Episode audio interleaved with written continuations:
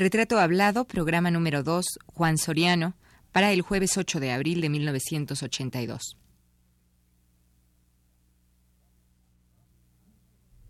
Radio UNAM presenta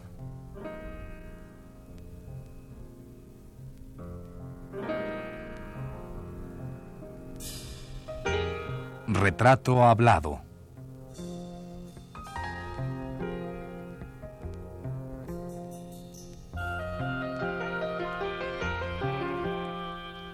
Juan Soriano.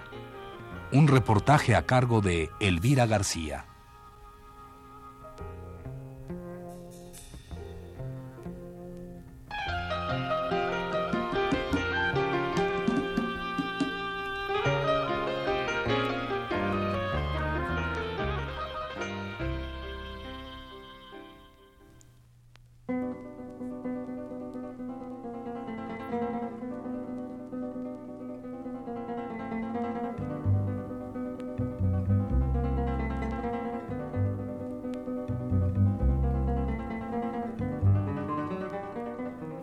Juan Soriano, el pájaro entumido de ayer, se ha echado a volar. Está en pleno vuelo. Al verlo perderse entre nubes que flotan como un archipiélago, reaparecer en un recodo del cielo, volverse a perder en un golfo azul, nos preguntamos, ¿caerá? ¿Regresará? ¿Se romperá las alas? ¿Lo quemará el sol?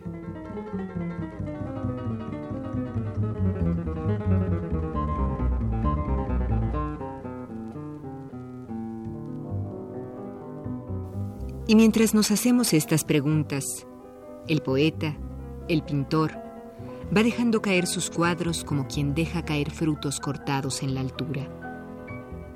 El torno roto del mar, un pedazo de cielo campestre donde pase estrellas el toro sagrado, un manojo de serpientes solares, la isla de Creta, otra isla sin nombre, un fragmento de sol, otro fragmento de otro sol, el mismo sol, el sol.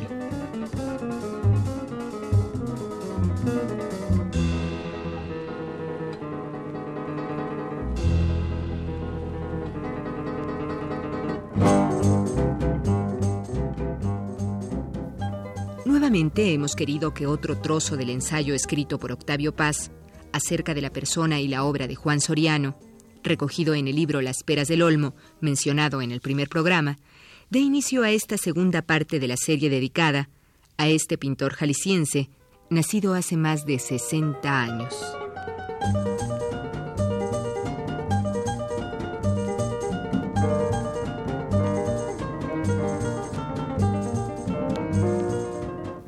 Nadie mejor que Octavio Paz, amigo personal de Soriano, podría describir tan magistralmente lo que ha sido el lento proceso de formación y transfiguración de la obra y la persona de este pintor. Ciertamente que cuando Soriano surge al medio intelectual, al que pertenecían Paz, Antonio Peláez, Lola Álvarez Bravo, María Izquierdo y Rufino Tamayo, entre otros, Soriano era casi un jovencito, considerado por muchos y para su época un enfant terrible, que pronto intimó en el medio de esos intelectuales, haciéndose conocer no tanto por su pintura, que en ese tiempo, a decir verdad, era escasa, sino por su desapego y despreocupación por su futuro como creador. Dicho más sencillamente, quien conocía a Juan en ese tiempo, bien podía decir que a éste le preocupaba más vivir intensamente y menos el destino de su obra. Pero dejémonos de juicios a priori. Mejor escuchemos las confesiones del propio Soriano.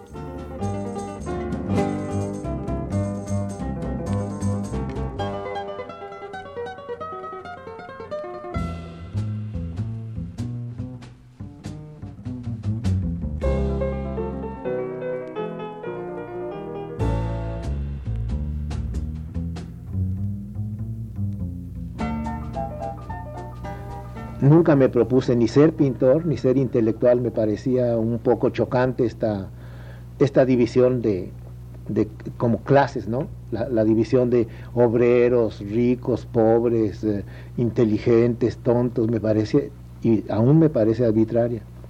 Yo creo que toda la gente es artista, que toda la gente es genio, que toda la gente es canalla. Depende del momento en que, en que esto se viva. Pero naturalmente que hay algo, hay una ocupación, una, una cosa que, que te llena más la vida, que tú estás más adecuado para, para cumplir. Y finalmente pues he aceptado que soy pintor. Porque he, vivido pintando, quizás no soy un gran pintor ni lo seré nunca, pero toda la vida no he hecho más que pensar en los cuadros de los demás, en los míos, y es, algo que me ha dado una gran alegría, ha sido algo que de, lo más bonito de mi vida, este contacto con, las obras de otros artistas del pasado y, actuales, y es algo que me gusta mucho. Juan, continuando con esta idea de, las influencias que tienes por, la, por las obras de arte hacia tu propio arte, llegando a México, a la Ciudad de México, ¿qué, qué son, ¿cuáles son las influencias más directas que tú tienes? ¿Por la gente, por la obra de la gente o por las obras de gentes muertas? ¿O cómo, cómo es que tú vives todo esto? Mira, es muy, fue muy raro porque yo pensé en un momento entrar en el taller de, de Rivera, y en el momento que yo llegué a, México, Orozco se ha ido a Guadalajara y me mandó un contrato para ver si yo iba a, trabajar con, el grupo de muchachos que iban a ayudarlo a pintar. Pero yo no quería regresar a Guadalajara. Y cuando vi los, los murales que solo conocía por, por reproducciones, no me gustaron. Me pareció una pintura muy retórica, muy, muy, no sé, había pedazos que me gustaban, pero en general me parecía algo horrible se me hacía que habían echado a perder los edificios con, los, con los murales. Entonces, claro, decía, decía yo esto y era un escándalo porque eran unos ídolos en ese momento. Y empecé a tener mis opiniones, empecé a pensar que me gustaban más cuadros menos pretenciosos, menos eh, llenos de, disque de mensajes. Me gusta, como de Agustín Lazo. Se me hacía, los cuadros de Agustín Lazo me daban una, como más alegría, unos de, un pintor que ha desaparecido que se llamaba, este, ay, ¿cómo se llama? Michel, Alfonso Michel, que se murió ya, bueno, también Lazo se murió, y muchos, muchas cosas de María Izquierdo, algún, muchos tamaños de esa época me parecían fascinantes, mucho más que los, que los murales. De Diego Rivera yo prefería algunos retratos de niño, algunos paisajes que los grandes murales. Pero todo esto, yo era muy joven, yo no tenía argumentos, no tenía la cultura para, para darles una, para darme a mí mismo una explicación. Entonces yo pensé, yo no soy pintor. No me interesa, no voy a luchar por ser pintor porque yo, yo no entiendo que con la pintura se pueda salvar a la humanidad de nada. ¿no? a mí me, me gusta hacer cuadros, pero no, no los dedico a nada. Los hago como me da mucho trabajo y me gusta ese trabajo. No me es fácil pintar, pero entonces no soy pintor y para mí se acabó el problema. Ya nunca volví a pensar ni de entrar en ningún taller. Pero Villurrutia... Pero todo el tiempo. Todo el tiempo. un poco una contradicción en ti mismo. Ya no, bueno, yo pintaba, pero no quería entrar en esa vida de que el maestro y los premios y... Entonces me dieron un trabajo como profesor de dibujo, porque yo no sabía hacer nada. Llegué a casa de unos tíos que fueron, me tuvieron ahí en un cuarto de, de criados con mis primos. Y no sé, como en un año, año y medio yo ya tenía trabajo. Y, y conocía a toda esta gente maravillosa, pero yo no podía, no podía pensar que yo era un pintor porque los cuadros que yo admiraba me parecían dificilísimos. Sea, yo nunca podría hacer un cuadro así. Y, y, lo que yo hacía me gustaba hacerlo, pero no, no, no lo veía como en competencia o comparación con los demás, ni, ni para, ni para hacer una carrera. Entonces yo disfruté mucho a mis amigos porque nunca, nunca quise ni que me escribieran artículos, ni que me tomaran en cuenta, ni utilizarlos para entrar en un museo, en una galería. Y todo eso me llegó solo. La gente acabó por aceptar mi pintura, incluso Rivera y Orozco y, por aceptarme a mí y, tuve muy buena amistad con todos los pintores ya muertos de México, porque nunca hice presión, nunca me sentí mal porque no me invitaban a una exposición, me parecía normal porque yo era un joven que pintaba por gusto. Entonces yo no estaba en una, en una competencia, no era, no era mi vida el, el, que me reconocieran o no. Pero tampoco estabas pensando en, en, hacer otra cosa que fuera, que fuera, digamos, música, danza, lo que fuera. No, yo pensaba siempre que un día yo iba a entrar a estudiar no sé qué, porque no había estudiado nunca más que hasta la primaria, y que la pintura era, era algo así personal mío para, pues como quien cuenta cuentos, ¿no? Yo decía, pero qué mentiroso soy, ¿no? Cómo me gusta decir estas mentiras, Pero me gustaba crear estas pequeñas, eh, pues no cuentos, porque la pintura no tiene nada que ver con el cuento, pero en fin, de todas maneras relatas algo. algo de tu imaginación. De tu imaginación, sí. Te expresas, dices qué te impresionó, que, en fin, pero no, no me, ¿cómo te digo? Cuadro terminado, cuadro que ya yo ya no pensaba en él, pensaba en el próximo y siempre, ay, si puedo hacer este retrato, si puedo hacer esta cosa que se me ocurrió y, y he tenido una paciencia infinita. Si algo se me dificulta, no lo abandono, continúo, continúo hasta que lo resuelva a mi manera.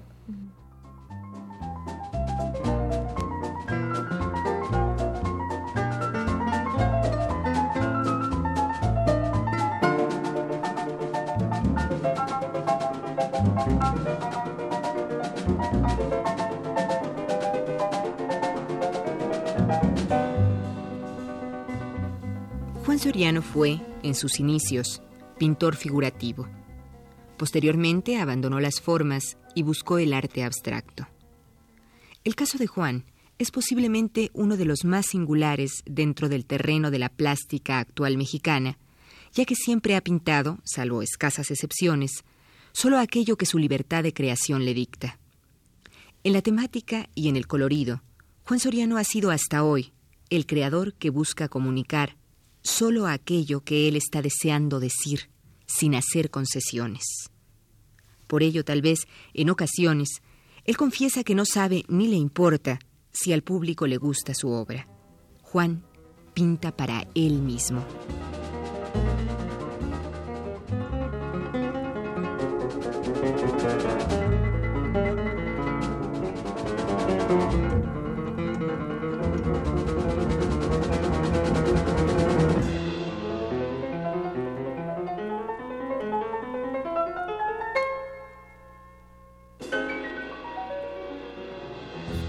Juan, pero cuando tú estabas junto a tus amigos, eh, Paz, eh, Lola Álvarez Bravo y demás, y ellos supongo que reconocían tu obra, no, no tal vez para llevarlo a los museos, pero reconocían tu trabajo. ¿Tú cómo te sentías ahí? ¿Encontrabas una contradicción entre tu convencimiento de no ser pintor y el otro, el del público o el de la gente que te acompañaba? Mira, encontraba que ellos eran muy generosos y muy buenos con mi trabajo. Decía, pero ¿cómo les puede gustar si está tan mal hecho esto? ¡Qué horror! Pero éramos amigos y tomábamos copas, comíamos juntos, leíamos cosas, discutíamos, nos reuníamos en el café. Y luego estaba la vida, ¿no? A todos nos pasaban tragedias y emociones. y Entonces, el producto de, este, de estas imágenes que creaba Octavio, que creaba Pellicero, que creaba Villurrutia como artista, pues yo las recibía y las leía y me gustaban, pero yo no estaba pensando en el arte como algo exterior, era parte de nuestra vida, ¿comprende? Entonces que ellos me dijeran, ay, que, o que yo les dijera, quiero retratar a tu mujer o a tu hijo, o, que, o te gusta esta naturaleza muerta, te la cambio por, por un suéter. Era algo maravilloso, era algo de todos los días, nunca pensé en el arte como algo exterior. Lo mismo el arte, el arte azteca, el arte tolteca, todo ese arte, no me pareció nunca algo exterior ni que tenía yo que aprender, porque estaba el Museo de Moneda y yo tenía amigos que eran arqueólogos. Yo iba, me dejaban tocar todas las piezas, me lo explicaban, me decían. Además yo tenía la ventaja que era muy joven, entonces a un joven siempre se le tiene mucha paciencia, ellos me tenían paciencia. Entonces todo esto era, era como pues era, era mi vida, ¿no? Atravesar por moneda, ver los palacios antiguos, la catedral, las iglesias, seguido las visitábamos, entrábamos a los patios abandonados o convertidos en, vecindades, era, era nuestra ciudad.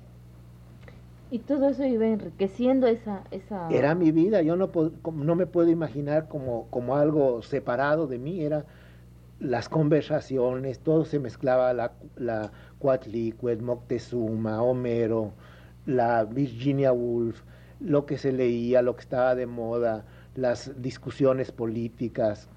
Muchos se hicieron comunistas, yo nunca me dio por eso, no creo, nunca creí mucho en esas teorías. No me parecían mal del todo, pero no estaba completamente con eso. Y hasta la fecha no estás. No estoy ni nunca he estado, nunca he tenido la, la, la, locura de la política. Digo, de la política así activa, ¿no? No creo que sea mi, mi, mi fuerte. Yo no podría dirigir ni, ni administrar ni encontrar la fórmula para hacer feliz a otra persona.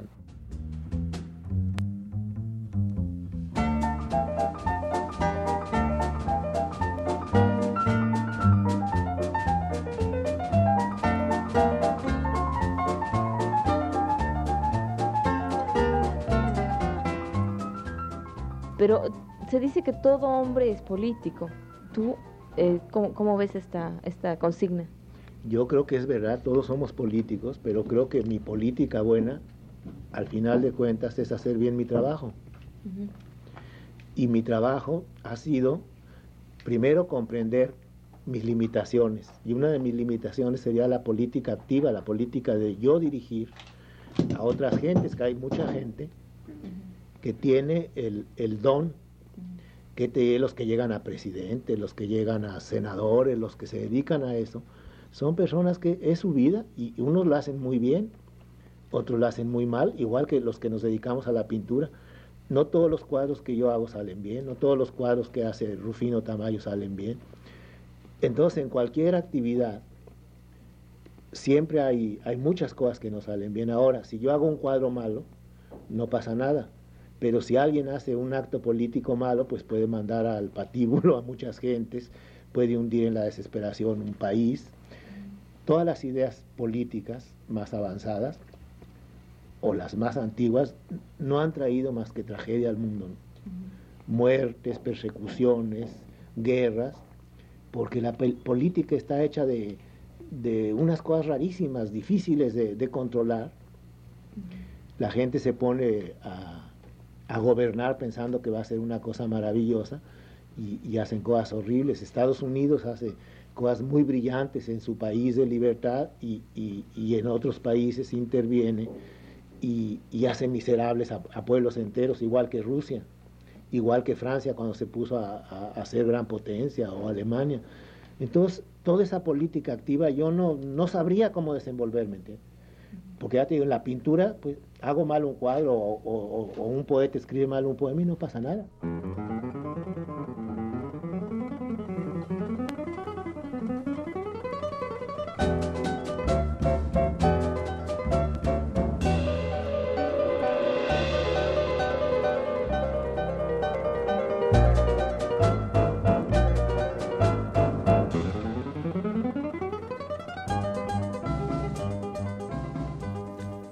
Sobre el colorido de Juan Soriano, sobre esa decisión tan personal de elegir su temática sin tomar en cuenta las modas o las tendencias pictóricas en el mundo, Juan Soriano ha hablado varias veces, diciendo con la mayor sinceridad, yo no pinto para vender.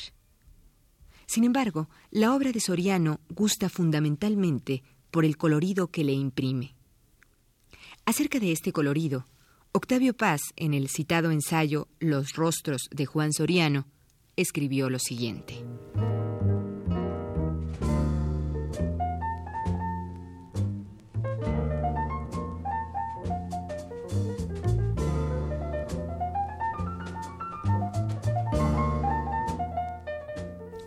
El amarillo triunfa. El azul edifica palacios verdes con manos moradas. El rojo se extiende como una marea de gloria. El amarillo de nuevo asciende como un himno. Oleada de vida. Oleadas de muerte cálida. La materia es dichosa en su esplendor perecedero. El espíritu se baña en la dicha solar de este minuto. Hermosura del instante. Máscara del día cuajada en transparencia y temblor detenido una gota de agua resbala sobre la piel color de astro.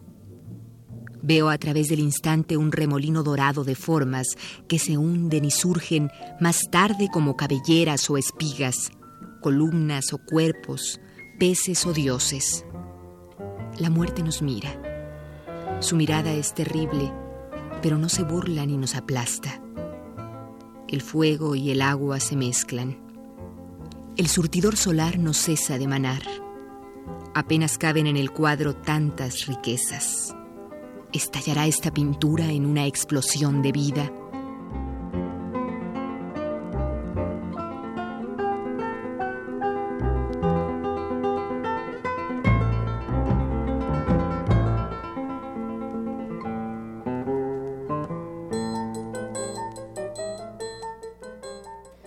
Embargo, siempre el artista se, de, esta manera se puede aislar de, una realidad, de su realidad. Y tal vez en, tu caso sería doblemente aislado el hecho de que, además de que no te interesara la política, no te interesara o vivieras fuera de tu país, dijéramos. No sé, alguien te haría esa recriminación, como se la han hecho a Wilfredo Lam, de no vivir en su país después de, de una revolución, o sea, haber vivido toda la vida en en Francia y llegar cuando está enfermo a, Cuba a curarse, ¿no? Que eso para la gente es muy contradictorio, ¿no? Sí, tienes razón, pero yo creo que hay muchas maneras de servir a la, a la patria, ¿no? Y la más, la que yo he visto más clara en mi, en mi, dentro de mis, que te diré, posibilidades, es vivir una vida lo más conforme a lo que yo creo que es ético y tratar de hacer una, una carrera normal de pintor y no tratar de meterme en, en, la política activa que no haría más que perturbar a los demás y quizás empujarlos a, una revolución o empujarlos a, a, cosas que yo no, no están dentro de mi habilidad, yo no, no veo la, salida en, ese sentido más que así como te digo.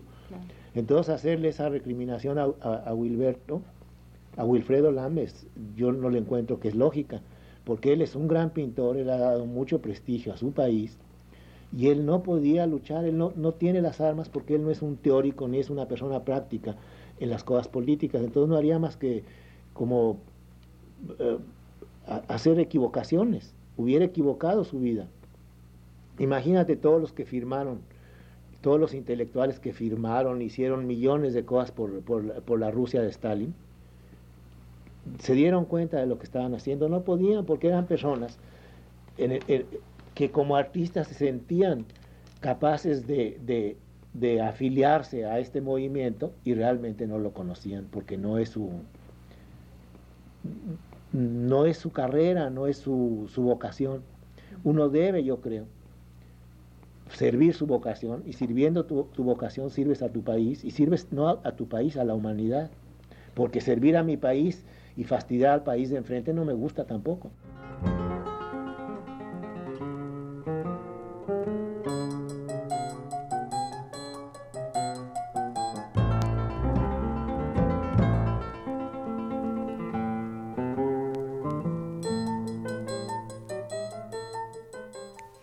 Fue la segunda parte del programa sobre Juan Soriano. Le invitamos a escuchar la tercera el próximo jueves a las 22.15 horas. Gracias por su atención.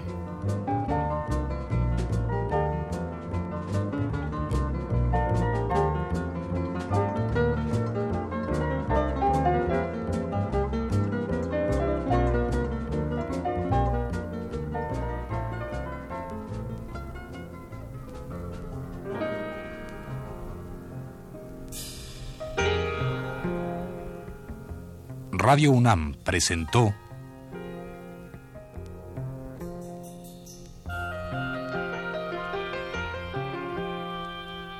Retrato Hablado.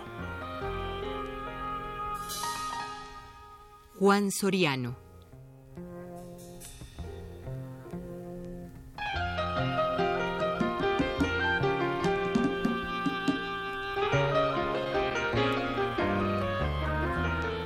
Un reportaje a cargo de Elvira García.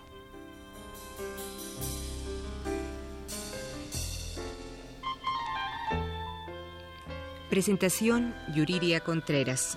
Realización técnica y producción de Juan Carlos Tejeda para un programa de Elvira García.